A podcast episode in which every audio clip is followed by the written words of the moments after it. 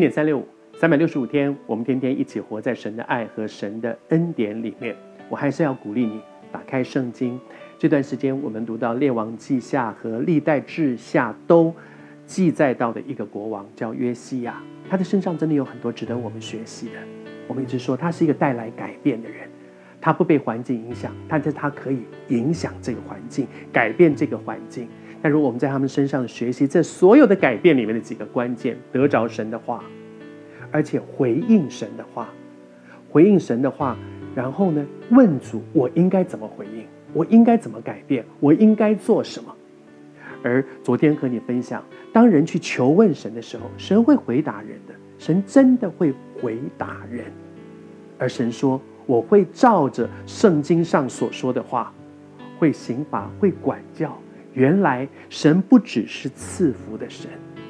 如果我们明明知道神不喜悦我们这样做，而我就偏偏这样做，就一定会被管教。求主帮助我们。但是你知道有一个很大的恩典，就是当我们走错路了，我知道我这样做不对，得罪了上帝，这是不讨上帝喜悦的。接下来呢，神对约书亚说：“约西亚来讲，我读给你听啊。”他说：“因为你得着了我的这些话，然后呢，你的心就静服，你就服下来了。你没有说我偏要这样，我就是这样，你管，就服下来了，在我面前自卑。”撕裂衣服，撕裂衣服。前两天跟你分享，那个是悔改的一个表现，那是个忧伤悔改的表现。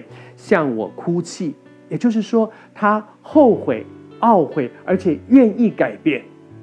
然后神对他说：“因此，我答应你的祷告。”这就是恩典。昨天跟你分享，神是公义的主，所以他赏罚分明。他不会说，你只要呃多捐一点这个香油钱给我，给我盖一点大的，不管是你盖一点大个礼拜堂，盖一个大一点的庙，我就没事，我就不管你做错事都无所谓。神从来不是这样，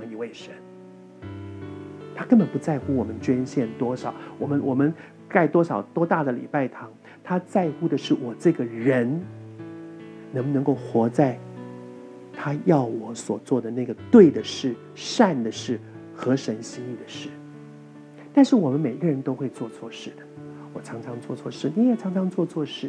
如果人一做错事立刻出局，我们大概早都出局了。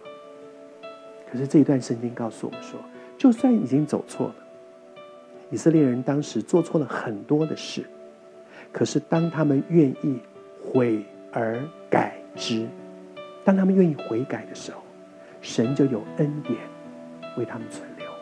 我不知道你是谁，但是我。